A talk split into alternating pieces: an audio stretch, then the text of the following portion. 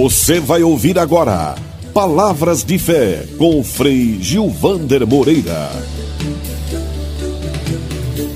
Quero partilhar com você mais uma pequena reflexão que busca ser gotas de espiritualidade no nosso viver, conviver e lutar diário.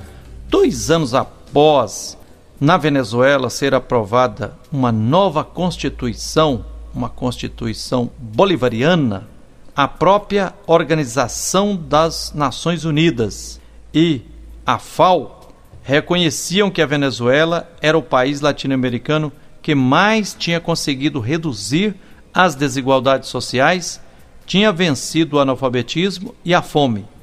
Havia problemas estruturais, mas os muitos referendos e votações populares estimulados pela nova Constituição iam corrigindo os erros do caminho.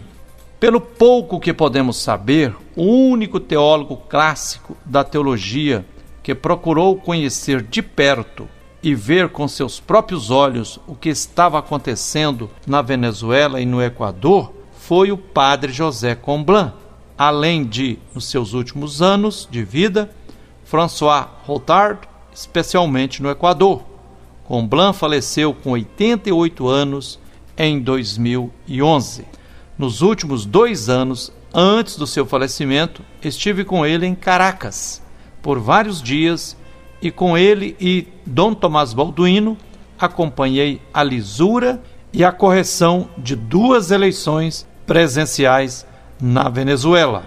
Da parte dos episcopados, seria novidade se os bispos de um país em peso ou os dirigentes de conferências episcopais se pronunciassem favoravelmente a governos ditos de esquerda, principalmente em tempos anteriores ao Papa Francisco, nos quais o Vaticano tinha posições claramente contra qualquer projeto que pudesse, mesmo de longe, parecer socialista. Mesmo bispos que, durante todo o tempo das ditaduras militares, de direita na Venezuela, na Bolívia ou no Equador, nunca abriram a boca a partir do momento no qual o povo elege governos progressistas, se declaram contrários e muito críticos. No Brasil, Dom Tomás Balduino foi um dos poucos bispos que, mesmo nos últimos anos de vida, sempre manteve o diálogo com governantes e com as bases desses movimentos. É estranho que ainda há teólogos que não percebem, ao se omitirem ou simplesmente condenarem esses processos, acabam apoiando a oposição feita pela elite, armada e financiada pelo Império Norte-Americano.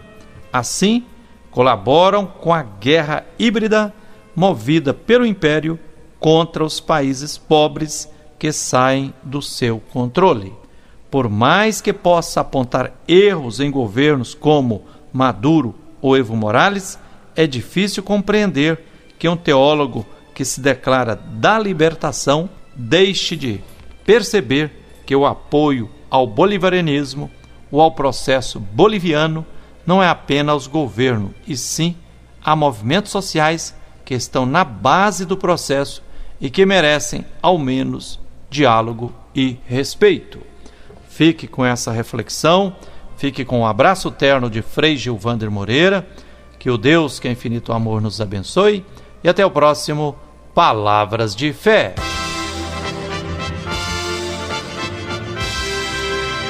Você acabou de ouvir Palavras de Fé com Frei Gilvander Moreira.